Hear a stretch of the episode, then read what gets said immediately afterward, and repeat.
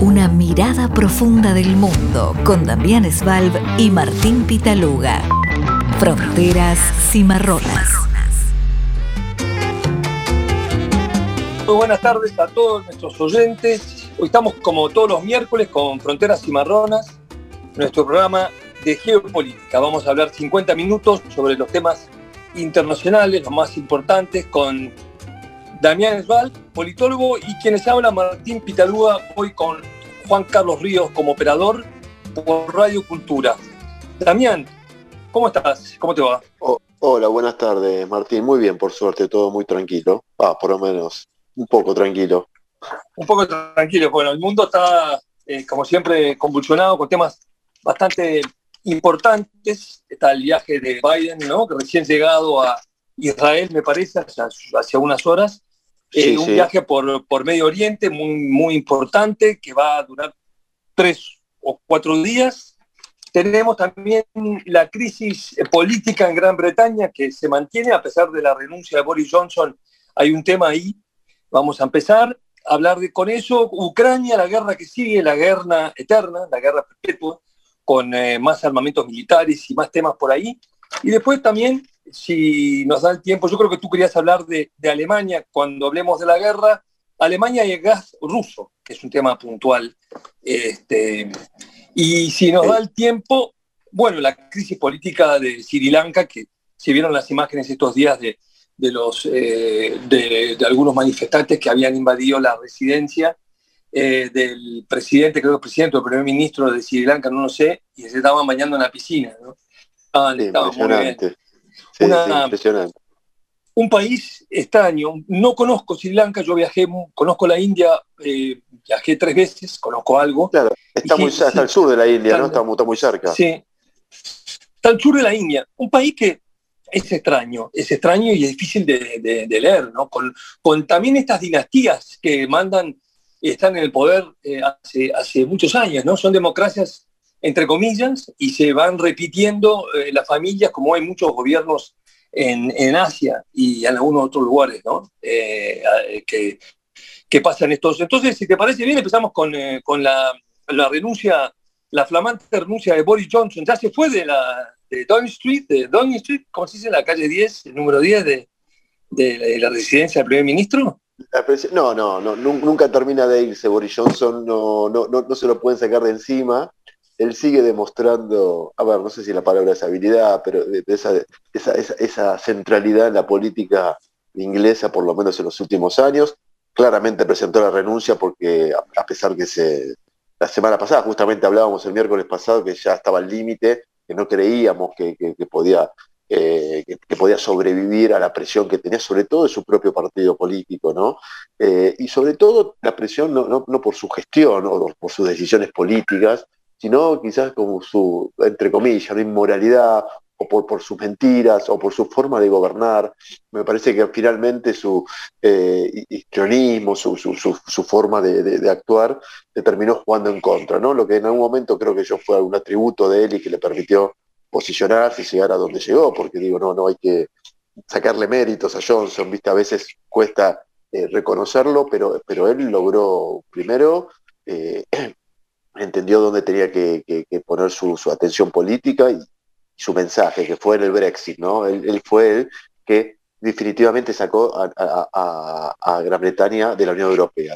Después de, de, Cameron, después de Theresa May, con sus idas y vueltas, él fue con esa idea y lo logró. Y encima logró una victoria electoral, ¿te acordás? 2019, que no se recordaba una diferencia tan, tan grande entre los conservadores y los laboristas desde la época de Margaret Thatcher, de la época de oro de Margaret Thatcher. Entonces, digo, eso para los conservadores, para, para, para los Tories, es, es, te, da un prestigio, te da un orgullo y te da un peso político indudable. Pero así todo, en dos años o un poquito más, eh, claramente todo su, su, su capital político se lo fue diluyendo es verdad también que estuvo la pandemia, es verdad que está la guerra en, Ucrania y eso, como a todos los oficialismos de todas partes del mundo, esto también hay que decirlo, de derecha o de izquierda, los termina afectando, porque sobre todo la pandemia, porque tuvieron que gestionar un fenómeno inédito eh, del que nadie tenía experiencia, del que nadie sabía cómo iba a pasar al otro día. Hoy, obviamente, con el diario del lunes es más fácil criticar y decir por qué no hizo esto, por qué hizo lo otro, pero bueno, Boris Johnson me parece que, entró en las generales de la ley, eh, renunció la semana pasada, creo que el jueves lo anunció, el jueves bien temprano, y bueno, ya empezó la carrera por, por sacarlo. Lo que quieren los conservadores y lo que quieren también los laboristas es que se vaya lo antes posible. Pero los ingleses, que son tan prolijos en cuestiones institucionales, tienen que cumplir un, cierto protocolo, ¿no? Y en eso están los conservadores que están apurando claramente el proceso. Es un proceso que empieza hoy, en estas horas se está, se está haciendo la primera elección interna quizás antes, eh, quizás vamos a, tener un resultado, digo, para empezar a descartar candidatos. Vos sabés que se organiza internamente dentro de los conservadores, de, los diputados conservadores, que eligen a dos candidatos que después van a ir a hacer campaña con los afiliados, ¿no? que son alrededor de 200.000 afiliados. Y entre esos afiliados después eh, se vota quién va a ser el, el, quién se va a transformar en primer ministro, quién va a reemplazar a Boris Johnson. Todo este proceso que lo van a hacer rápidamente, pero no va a haber nuevo primer ministro hasta el 5 de septiembre, por lo menos, de, este año. Porque ahora entra el receso encima del Parlamento, por lo que no hay actividad.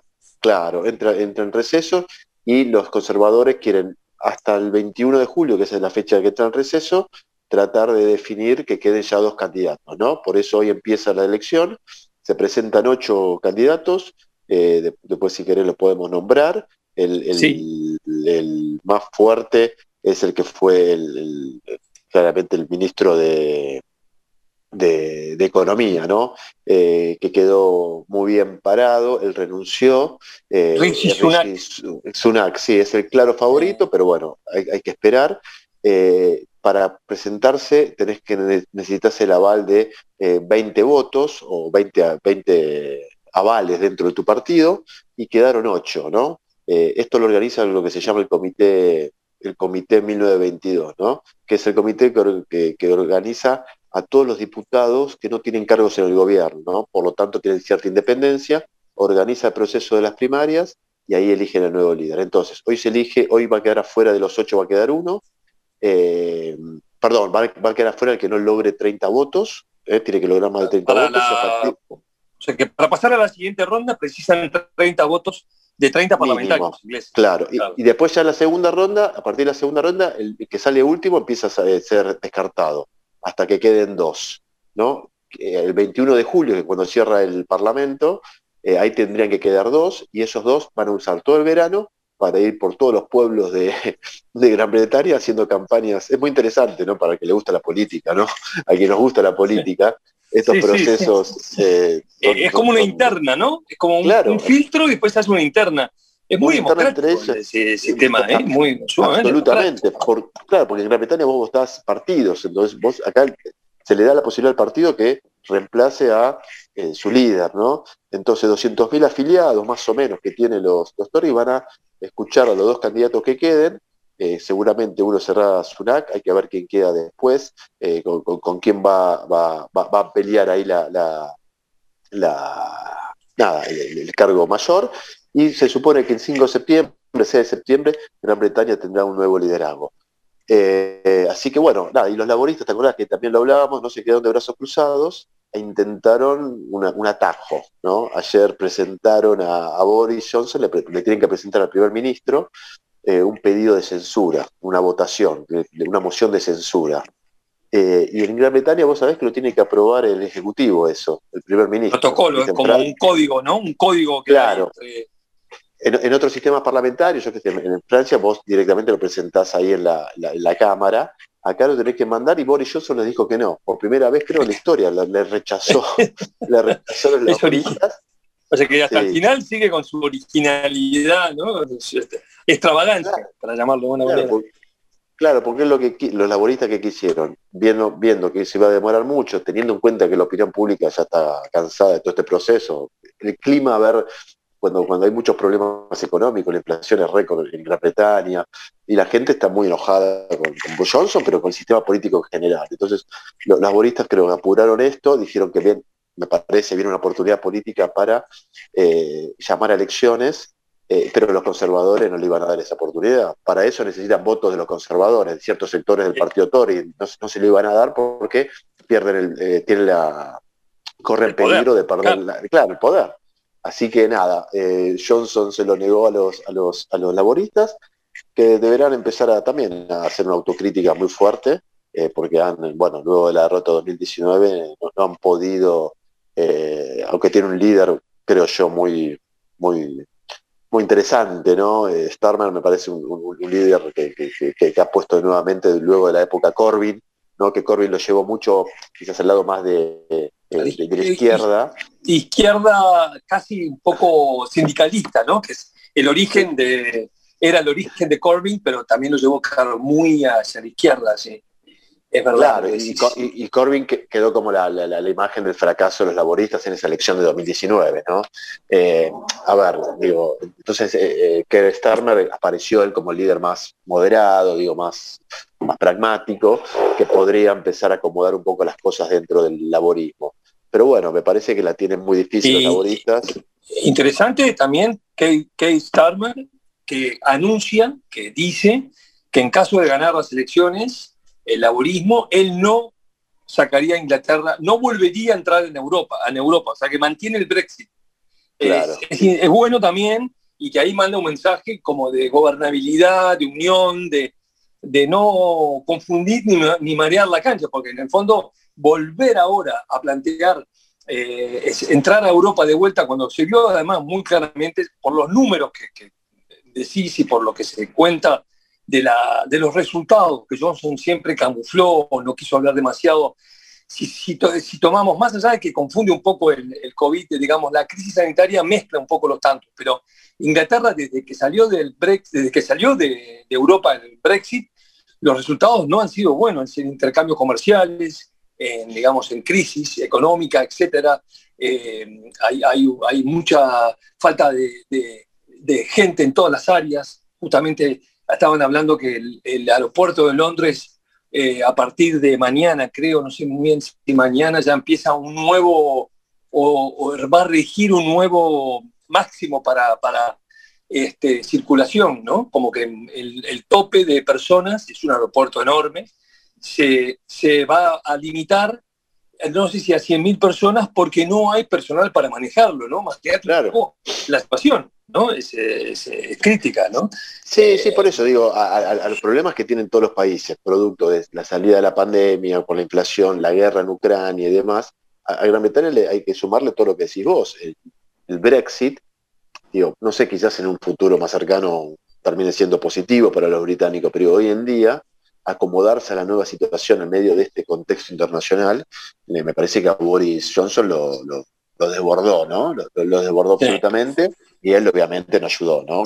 de, nuevo, no tanto le critican su gestión, que es mala en términos de números, eh, eh, pero sí le cuestionan claramente su, su mentira, la otra ¿no? claro, su mentira. Falta de, claro, de, honor. Sí, sobre, Claro, las fiestas en las fiestas en la residencia durante la pandemia, que primero las negó y después las tuvo que reconocer, dijo que era solo vino y queso, que solamente comían vino y queso, que no eran fiestas.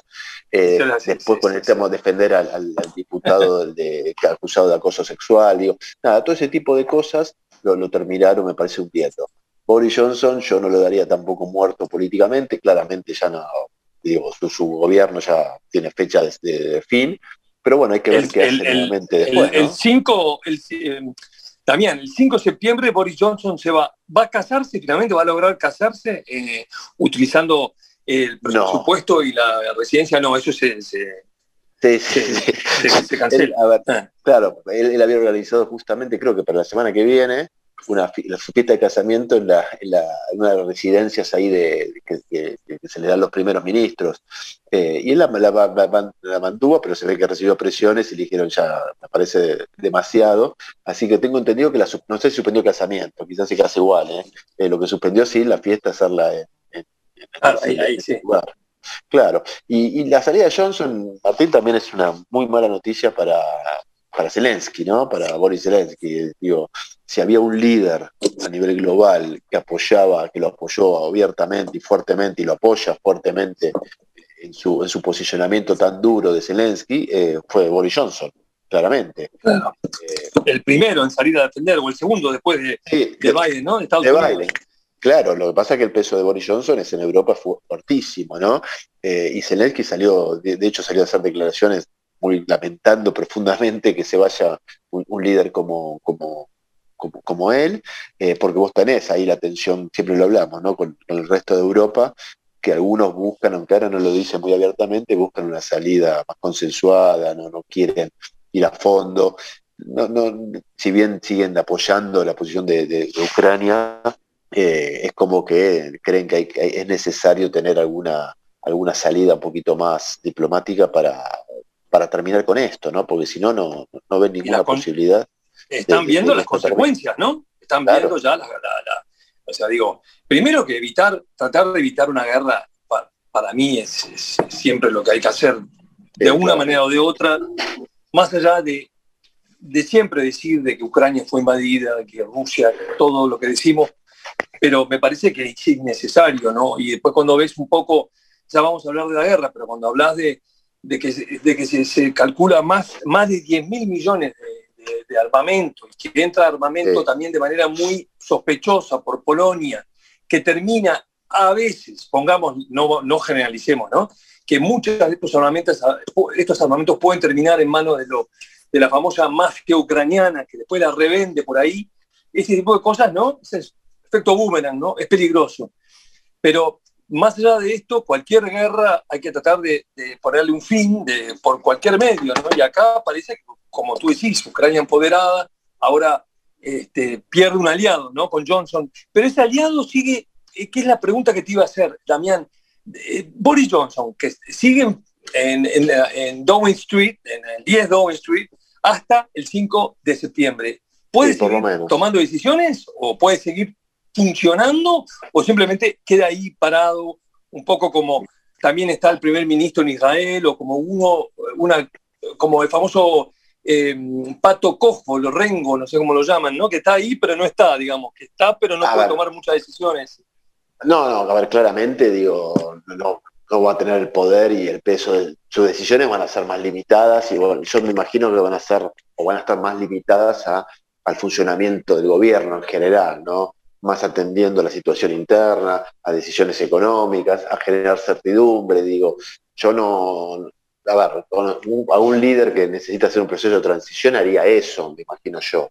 Eh, pero de todos modos es, rara la insistencia de él para quedarse, por lo que quizás uno puede imaginar que intente, digo, tomar alguna decisión, seguir tomando decisiones como si, tuviese un apoyo político diferente. Eh, es todo incógnita lo que podría hacer Johnson. Yo la verdad, eh, a mí me llama la atención un poco, o me llamó la atención esta insistencia en quedarse, ¿no? Como que él quiere salir prolijamente cuando, cuando una posibilidad era que su viceministro, creo que se llama su viceprimer ministro, pudiera acceder al al cargo, pero él, bueno, medio se negó, entonces quizás tiene pensado seguir en, esta, con, su posicionamiento. Yo creo que a Ucrania lo va a apoyar mucho políticamente. Yo no sé si ahí ya con el tema de las armas y demás podrá tener decisiones muy fuertes, aunque los conservadores me parece están alineados en ese tema. ¿eh? Están alineados eh, en, cuanto al apoyo así militar, digamos. Sí, sí, el tema es el económico, viste que siempre hablamos, cuánto afecta las, cuando las sociedades tienen problemas económicos como bien vos relataste recién, o el tema inflacionario, como los norteamericanos en un momento se empiezan a preguntar, che, ¿por qué esa plata, en vez de eh, darla para comprar armas para los ucranianos, no la metemos en eh, tratar de resolver los problemas internos que tenemos nosotros en términos económicos? Entonces, nada, es un juego de ahí de, tira y afloje. La ventaja que tienen los conservadores es que no hay elecciones. Eh, tienen poder todavía, ¿no? No es que tienen que eh, están corridos por la agenda de la, opinión pública. Tienen todavía margen para gobernar sin ir a elecciones. Los laboristas, viendo esta situación, intentaron apurar, ¿no? Que las elecciones, pongamos que se, bueno, ahora se elige un primer ministro, un nuevo primer ministro el 5 de septiembre. ¿Y cuánto ese primer ministro sigue hasta donde termina el mandato o renueva? ¿Cómo funciona en este caso en Inglaterra? yo creo que tiene que terminar tiene que ir a elecciones cuando termina el mandato. Ah, un mandato que se... Perfecto. lo, debería chequear. No, quiero ser terminante, después lo chequeo y lo veo, pero me parece que en otros parlamentarismos es así. Cumple el mandato y después obviamente se presenta. Lo que generalmente hacen estos líderes cuando asumen es llamar a elecciones. ¿Por qué? Es lo lógico. Bueno, bien, a ver, bien, a ver. Llaman a elecciones y ven que el panorama es positivo para ellos. Eso hizo Boris Johnson. Cuando reemplazó a Theresa May, ¿qué hizo? Vamos a elecciones. Las elecciones le dio un espaldarazo absoluto, total, y eso le permitió después gobernar haciendo más o menos lo que quiso durante hasta ahora, ¿no? Eh, entonces, gane quien, gane quien gane el Partido Conservador, obviamente va a ver el panorama y quizás adelante elecciones para de, esa manera poder gobernar con un peso político diferente. Es más arriesgado, en la situación me parece que hay mucha, como una, mucha, eh, mucha bronca, muchos sectores sociales en Inglaterra, por el Brexit, por la inflación, por la guerra, por el, tema del abastecimiento. Entonces, bueno, hay que ver el panorama, pero bueno, eso se, empezará a resolver en, las próximas, en los próximos días. Y Damián, eh, tú estabas, eh, queríamos comentar el tema del gas, del gas ruso y Alemania. Eh, ahí, ¿cuál es la, la, interna que está sucediendo? Mira, ahí empezó, a ver, empezó con una, una cuestión algo porque es muy protocolar, una formalidad que a esta altura del año siempre Nord Stream, que es el gasoducto que lleva el gas desde Moscú a través del mar Báltico a, Alemania, siempre lo frenan casi 10 días en julio los, los, la, empresa rusa, ¿no? Eh, para eh, hacer mantenimiento, ¿no? Eh, y pero ahora con este contexto, los alemanes, el gobierno de Scholz, tiene mucho miedo que esto en verdad signifique que después no lo vuelvan a, habilitar, ¿se entiende? Entonces, Alemania está muy, muy preocupada en ese sentido porque eh, de hecho ha tomado ya medidas. Sí, sí, que sea definitivo.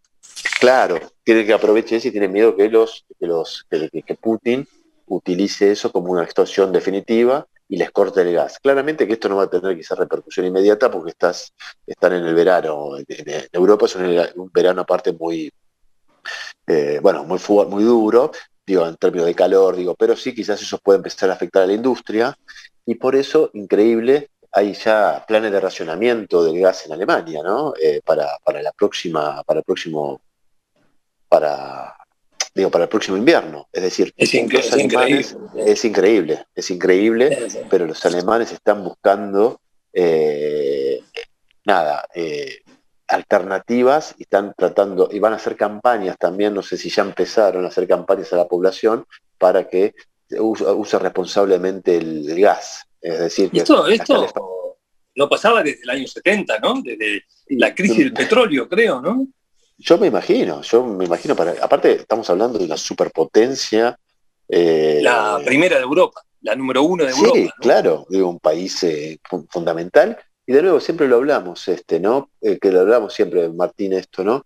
La, la, a ver, también es con el diario del lunes, ¿no? Como todo analista siempre nos aprovechamos de eso, pero digo, la, improvisación y la, falta de, de, planear el futuro. Eh, digo, Putin avisó, avisó en Georgia 2008, avisó en Crimea en 2014, y, y, nadie, y digo, Alemania no tomó decisiones para tratar de, o decisiones fuertes, ¿no? Para tratar de autoabastecerse o buscar alternativas al, consumo de gas y, que venía de, Rusia. No, digo, no, no, sé, eso yo creo que es un error grave de Merkel, ¿no?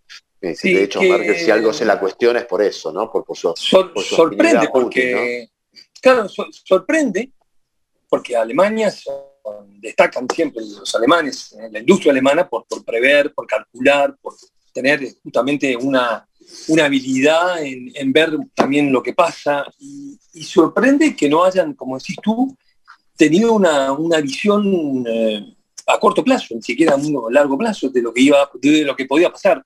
Nadie creyó de que esto podía pasar, pero habiendo ya, como tú decís, un antecedente en Crimea y, y, eso ya anunció, anunciaba una posibilidad, ¿no?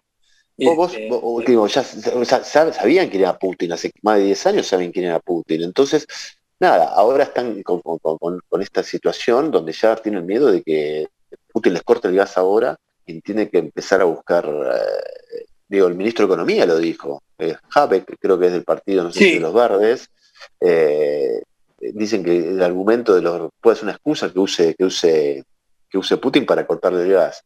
Entonces, nada, hay, mucha, mucha alerta en, en Alemania. Y vos fíjate, ahora vamos a hablar de Biden. Biden viaja a Medio Oriente, pero ya con la tranquilidad de, primero, sin tropas ya norteamericanas allá, y segundo, ya con un autoabastecimiento en cuestiones de petróleo y demás, y no necesita ir a negociar nada Biden. Digo, Biden va, por lo menos un presidente de Estados Unidos, no digo por primera vez en la historia, pero hace una gira en Medio Oriente sin tener, eh, sin tener bajo eh, sus espaldas la presión por no ofender demasiado por la cuestión del petróleo. ¿Se entiende?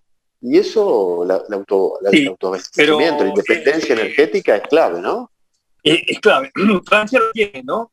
en una medida muy superior a Alemania, porque tiene las famosas centrales nucleares, creo que tiene cinco, no sé muy bien cuántas tiene, y Macron habló, habló, en un momento, se empezó a hablar en Francia de, ir saliendo de la energía nuclear y con toda esta crisis del, gas sumando la de petróleo, este, es todo lo contrario, ¿no? Están hablando de volver a hacer una, hacer una más, es decir, es como que no, no. Sí, por eso, eh, digo, en, pleno siglo XXI, Alemania está esperando que, espera que el invierno no, no, sea muy duro, este invierno que viene ahora, para ver si puede bancarse con lo que tiene guardado de gas y sí pensar para el invierno que viene, pero una superpotencia le está pidiendo, no sé, a, la naturaleza que sea benigna, ¿no? Pero bueno, nada, es, es, un dato, me parece importante.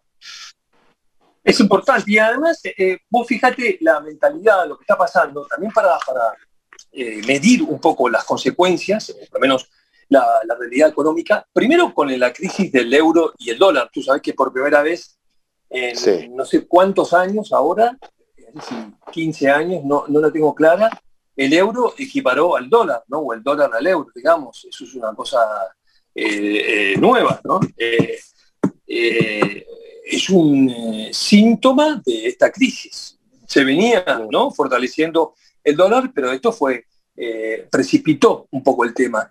Y, la sensación de que en Alemania, y que lo que tú contás, ¿no? De los escándalos de Boris Johnson, por más que están ligados a la pandemia y y, en muchos países eh, hay una sensibilidad, eh, digamos, superior a la habitual con esta guerra de Ucrania.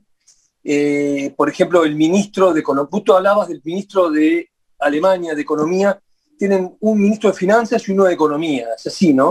el ministro de, Finanzas anunció un matrimonio, un, casamiento en un lugar muy lujoso en Alemania, con una cantidad de gastos, y fue todo un tema en Alemania.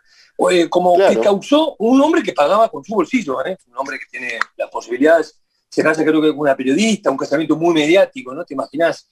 Eh, algo muy mediatizado, y cayó mal, que además fue el gobierno, claro, el Estado fue Scholz, todo el mundo fue al casamiento, y eso cae mal porque cualquier cosa, cualquier gesto que un gobierno, que un funcionario, que un este, ministro tenga, se, se, valora y se mide mucho más. ¿no? Y eso pasa en Francia, pasa en, España, pasa en cualquier lugar de Europa. ¿no?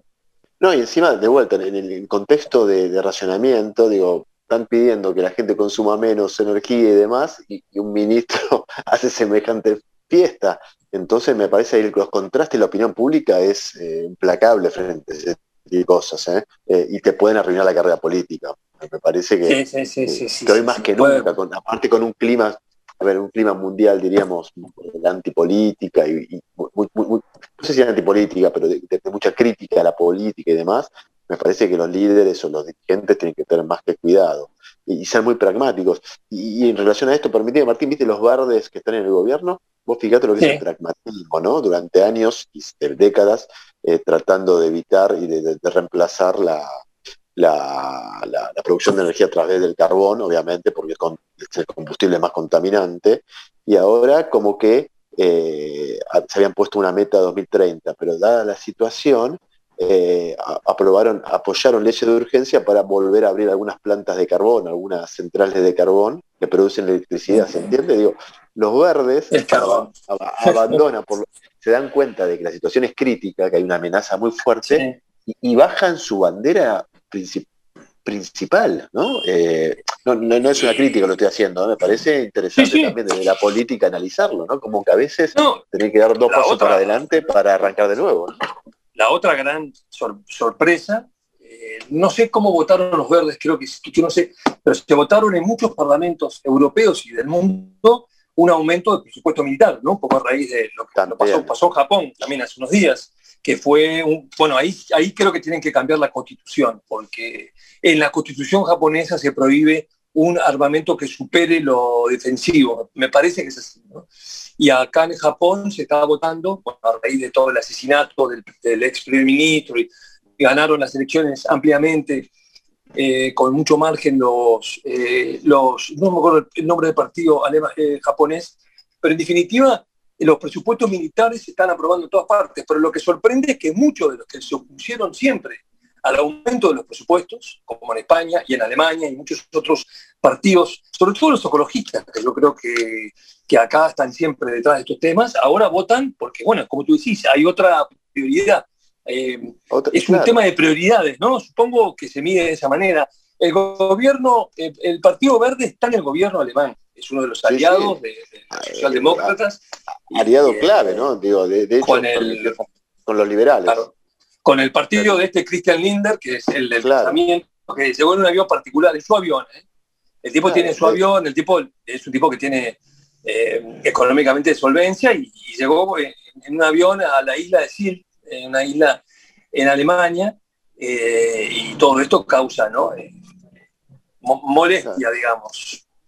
Sí, sí, por eso digo, me parece que ahí, nada, se cruzan un montón de temas, ¿no? Son como placas que se van cruzando primero la gobernabilidad, ¿no? Es un gobierno de coalición que, bueno, como todo gobierno de coalición, es, difícil. Después el dogmatismo, ¿no? Salir de, ciertos, eh, en, situaciones extremas y, de mucha tensión internacional, que poder tomar decisiones que vayan en contra un poco de su plan de gobierno, pero para tratar de acomodar la situación.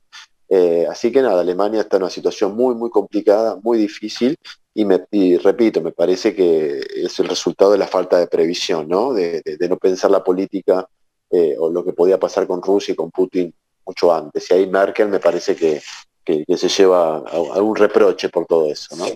Merkel y también este otro ex primer ex eh, canciller alemán que, inclusive trabajó o trabaja para la empresa de gas eh, rusa, ¿no? Sí, sí, había salido, no me acuerdo.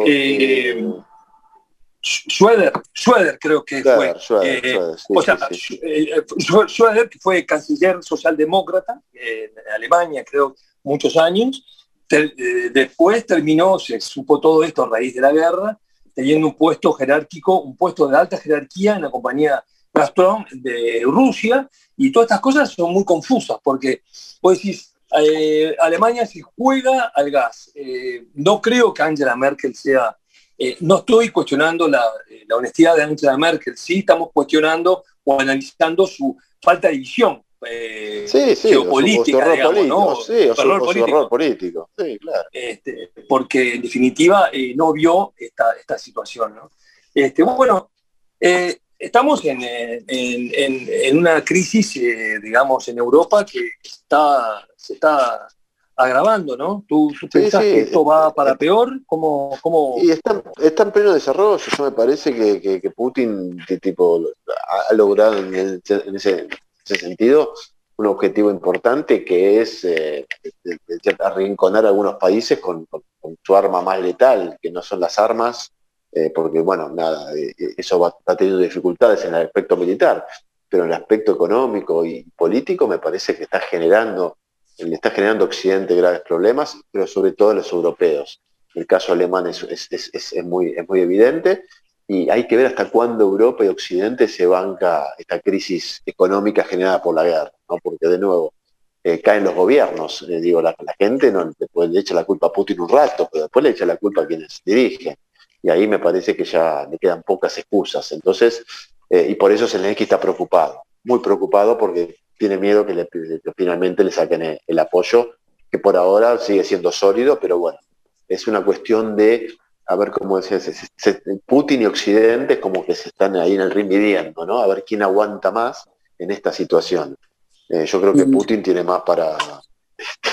tiene más para... más espalda, más, más, espalda, ¿no? Más, espalda eh, porque justamente es un gobierno que, hace lo que, lo que quiere, ¿no? En definitiva yo, hablaba de este armamento, este tráfico de armas, ¿no? Los eh, que estábamos, bueno, eso es algo que no podéis, que de alguna manera es difícil de controlar, sobre todo en estos países pasó también creo que en la ex Yugoslavia, pasó en Serbia, ¿no? donde había un manejo del armamentismo del, muy complejo.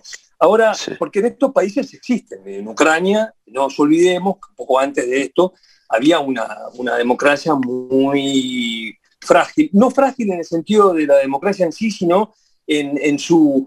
Mm, había algunos partidos prohibidos, eh, ¿no? Alguna, digamos, eh, algún tema de censura eh, de, prensa, algo, digamos, quizás no tan relevante o no tan grave como, como, como Hungría, pero se estaba hablando en Ucrania, en un país muy cuestionado. Zelensky, inclusive, que arrancó con muchos, eh, mucha fuerza para combatir la corrupción, enseguida quedó con, debilitado con, con respecto a eso y se rodeó de su familia, de su gente, en fin.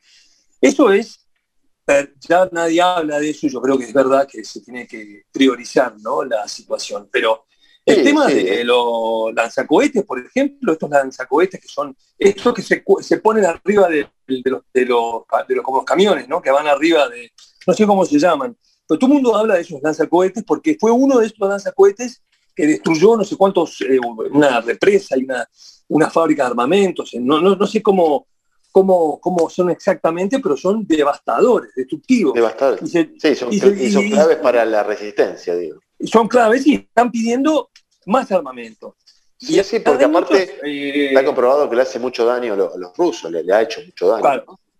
Un daño real, no militar, y además un daño psicológico, porque si le, le entren en el territorio, como está pasando en algunos casos no esporádicos, esto también debilita la, la supuesta fortaleza del segundo ejército más poderoso del mundo. Yo creo que el tema es muy complicado y, de alguna manera este, eh, se sigue hablando de que esta guerra ya, ya nos contamos los días, ya se cuenta por meses. por meses, y, llevamos, y llevamos muchos meses. Y mucho, sí, sí.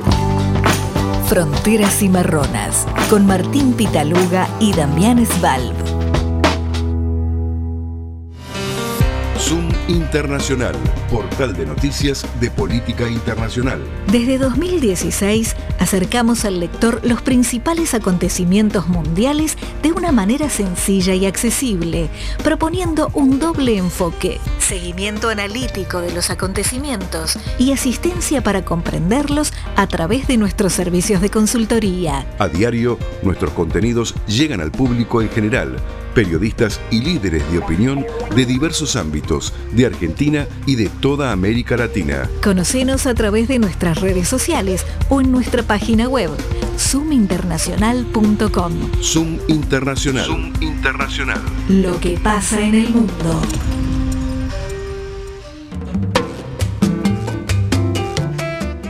Volvemos entonces con Fronteras Cimarronas eh, en esta tarde porteña por Radio Cultura. Damián, la gira de, Biden empezó, creo que hoy, ¿no? Llegó a Israel, ¿sí? Sí, sí, así es. Hoy pisó suelo israelí y empezó una gira que es muy importante para, para Biden, es muy importante para Medio Oriente. Es la primera gira que hace, que pisa, la primera vez que va a Medio Oriente desde que asumió. Cosa media, no, no sé si extraña, pero eh, generalmente los, presidentes eh, norteamericanos eh, van antes o, ponen mucho el foco en Medio Oriente mucho antes. Esto tiene que ver un poco como lo que decíamos antes, ya, la depende, Estados Unidos ya no tiene tropas en el Medio Oriente, o por lo menos tropas eh, eh, como, conocimos en Irak, digo, en Afganistán y demás, entonces tiene una agenda, me parece, un poco más alivianada en ese sentido, aunque tiene desafíos enormes. Vos fíjate que en los últimos días, no sé si pudiste verlo, Martín, Biden preparó el terreno para toda esta situación. Escribió un artículo ahí en el Washington Post, creo que ayer o anteayer, antes de viajar, explicando por qué se iba a juntar con, con Bin Salman, ¿no? el, príncipe heredero saudí, porque recibió muchas críticas. Vos sabés que Bin Salman, según la inteligencia norteamericana, es el principal, uno de los acusados, ordenó el asesinato del periodista Khashoggi en el consulado de Arabia Saudita en Turquía. Entonces, obviamente... No hay, duda, eso prácticamente no hay duda. ¿no? por eso los mismos servicios norteamericanos mm. están diciendo, de todos modos, de nuevo, estamos hablando de pragmatismo. Biden dijo, voy a ir a verlo, voy a poner el tema de derechos humanos en, primer lugar, voy a, voy a plantear esa cuestión, pero también dijo, hay que tener en cuenta el contexto, hay que tener en cuenta el problema que hay con la cuestión del petróleo producto de la guerra, cómo es necesario el petróleo de los saudíes, mantener las relaciones comerciales. Es decir, lo explicó en un artículo en el Washington Post como eh, eh, contestándole o diciéndole por eso voy a juntarme con él. Entonces es una visita delicada, porque para un presidente como demócrata encima, ¿no? Ir a sentarse con un, con un líder, con un líder de esa, esa eh, digo, envergadura y con esa acusación tan fuerte, me parece, digo, nada, demuestra la atención que va a haber esto.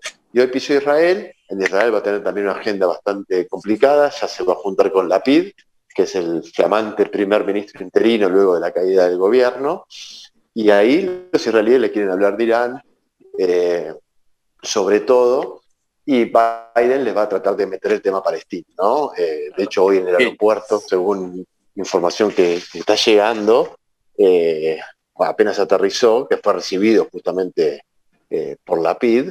Eh, la PID le, habló de eso, habló de la integración, habló de demás, habló de Irán, pero fue Biden el que le dijo, bueno, también vamos a hablar de a ver si podemos eh, encauzar un poco la cuestión palestina. Digo porque los palestinos están muy enojados, ¿no? Vienen muy enojados de la época de Trump, ¿no? Sí, es lo que, de, alguna manera ahora en plena campaña, porque estamos en campaña política en Israel, más allá de que tengamos un primer ministro, digo, que exista la PIT, porque es un poco lo que está pasando en Inglaterra, quizás no tan evidente, es en esta campaña política, eh, en esta campaña, eh, digamos, que está sucediendo en, eh, Israel, es impopular cualquier medida que se tome para favorecer a los palestinos, ¿no? Eso es obvio, digamos, es una, es un tema que no es popular Por lo tanto, electoralmente no, no le conviene a la PIT eh, sostener temas que tengan que ver con eso. Claro, eh, sí le sirve a la PIT una foto con Biden, eso sí le sirve, ¿no? Sí, sí, aparte inesperadamente, digo, esta, esta visita a Biden estuvo arreglada con Bennett y Bennett ya está corrido de, de la política cumplió el acuerdo, dijo que no se va a presentar como candidato en las próximas elecciones, y como decís vos, el tema israelí-palestino, por más que Netanyahu intentó correrlo de la agenda y demás durante años, creo que logró de cierta manera, volvió de la, volvió de la manera que iba a volver, ¿no? con violencia, con cuestionamientos, y con un gobierno de Estados Unidos, de Biden, que les prometió mucho a los palestinos, es decir, recomponer un poco la, la situación previa al gobierno de Trump, que Trump, digo, a los palestinos claramente los, los, los, ninguneó, y peor que los ninguneó, ¿no? tomó medidas muy, muy fuertes contra ellos. Entonces, eh, la PID intenta evitar eso, pero bueno, Biden no puede, no puede hacerlo, entonces hoy habló, vuelve a decir de, de, que él apoya la solución de dos pueblos para dos estados, algo que está casi fuera de la agenda. Lo que vos tenés es un Lapid, que es uno de los pocos líderes políticos con fuerza en Israel que mantiene esa idea todavía. Eso me parece que hay que destacarlo, ¿no? Hay, que, hay, que, destacarlo, pero el tema es que no es muy popular tampoco esa idea. Si, la, si tú la pones en, en un referéndum, eh, en una, perdón, en una encuesta, digamos, en Israel, en este momento que, se están haciendo, y yo creo que inclusive este Netanyahu está bastante bien, eh, firme en las encuestas, ¿no? Eh, un Lapid que no tiene ese prestigio militar, porque es un periodista, ex periodista, correcto, ¿no? No tiene esos antecedentes militares que hacen de que, un, de que un primer ministro tenga cierta envergadura, ¿no? O, eh, cierta... es lo que le falta a la PIT. Y en sí, sí, lo que tuvo Rabin, lo que tuvo Sharon. Claro, esos. Sharon, hasta, hasta Bennett creo que tuvo una, una intervención militar mm, aviador, me parece que fue creo que fue aviador. en su momento. Sí, Barak. O sea, todas esas figuras que, que, tienen que mostrar un primer ministro firme, un líder militar y político, ahí la PIB necesita eh, generar, y no creo que le convenga a él hablar mucho de los dos estados en estos momentos porque eh, no lo va a favorecer, me parece. no, no, mira, claro, la, posición de dos estados pueblos fue, fue, muy fuerte en Israel y la mayoritaria, sobre todo después de Olo, la esperanza que generó eso, y duró bastante tiempo, y después se fue emparejando, pero después, bueno, con la violencia y sobre todo el terrorismo, y nada, el, involucramiento de Israel en la guerra, la agenda de Israel preocupándose por Irán, se fue corriendo, se le fue quitando apoyo en la sociedad.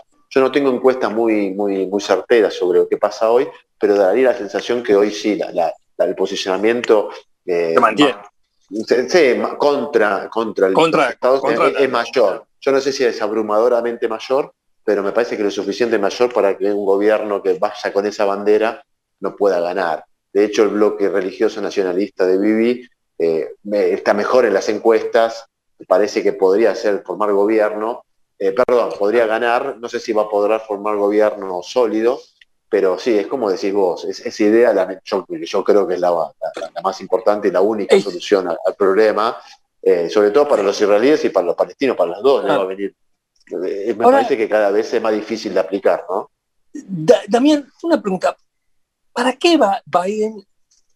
porque es interesante ver, porque tiene una, en alguna manera es un viaje, un viaje arriesgado, que se va a encontrar con un supuesto asesino, un tipo, bueno, que, él mismo como candidato creo que lo condenó a, Bin Salam y en fin a toda Arabia Saudita de ser prácticamente de, reconociendo que, era el que mató a Jamal Khashoggi.